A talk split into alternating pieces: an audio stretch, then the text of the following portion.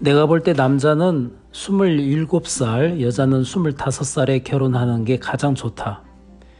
여자가 결혼해서 3년마다 아이를 하나씩 낳아서 40살까지 아이 5명을 낳아서 아이들이 여러분 말을 들으면 여러분이 삼성 현대를 가진 것보다 훨씬 행복하다. 손녀 선영이가 트럼프 대통령 상을 탔다. 선영이가 아빠는 할아버지가 시키는 그대로 해요. 그래서 저도 아빠가 시키는 그대로 했어요. 라고 한다. 나는 은숙이와 영국이에게 자제력을 키웠다. 우리 아이들은 어릴 때 자주 굶었는데 이런 것들이 우리 아이들에게 굉장히 큰 도움이 된다. 영의 인도를 받기 위해서 육신의 욕구를 자제해야 한다. 요셉은 형들에게 미움을 받았고 보디발의 집에 팔려갔다. 보디발의 아내에게 모함을 당해서 감옥에 갔다. 그러나 총리가 되어서 애굽만 아니라 이스라엘 모든 가족을 다 살렸다. 요셉이 하나님을 향해서 마음이 간절했기 때문에 보디발의 아내가 유혹할 때 이길 수 있었다. 그러나 여러분은 하나님이 불편해 하시는 걸 알면서도 육신의 욕구를 따라간다. 옛날에 아프리카 장관들이 나에게 또배를 구해달라고 애원했다. 나는 그런 일에 말려들면 안 되기 때문에 정중히 거절했다. 또벨이 잘만 경영하면 우리가 돈을 무지무지하게 버는데 교회가 돈이 많아지면 사람들이 하나님 앞에 신앙을 하는 게 아니라 돈을 보고 교회를 오게 된다. 교회가 타락할 게 뻔했기 때문에 교회와 또배를 냉정히 분리했다. 지금도 부를리 괴양이 새힘이라는 이름으로 굉장히 효과가 좋다. 그러나 하나님의 종이기 때문에 황장로에게 하나님의 지혜는 전해줄 수 있지만 다른 부분에는 일절 관여하지 않았다. 사람은 욕구가 있다. 물욕, 식욕, 음욕, 세 가지 대표적인 욕구가 있다. 이 세 가지 욕구를 이길 수 있는 힘은 오직 하나님밖에 없다. 여러분 마음에 자기가 큰 사람은 이런 욕구를 못 이긴다. 하나님을 믿는 사람만 욕구를 이길 수 있다. 여러분의 아이들이 적어도 7살쯤 될 때 반드시 자제력을 키워야 한다.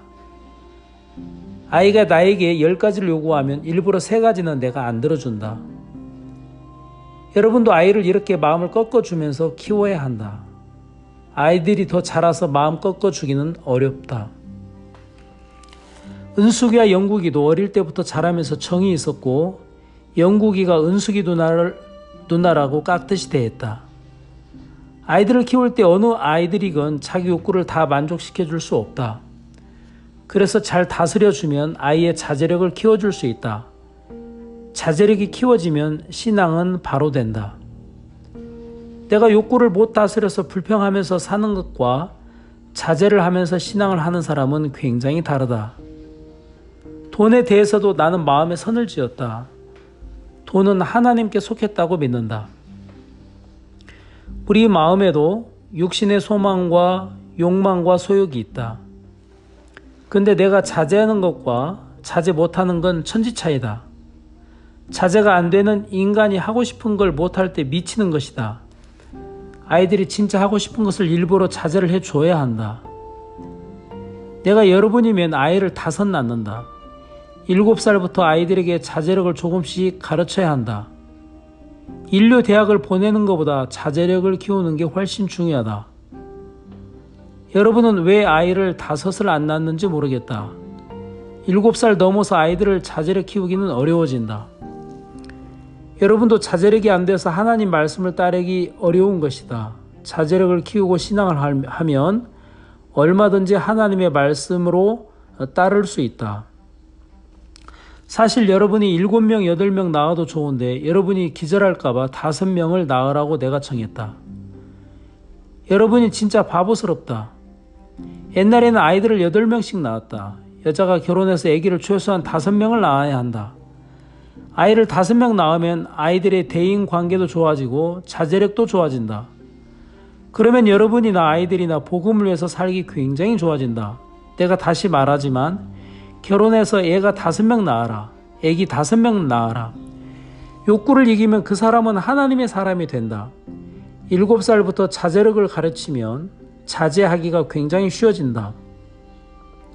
여러분이 30살부터 자식을 낳아서 40까지 아이를 5명을 낳고 50살 이전에 아이들 교육을 마칠 수 있다.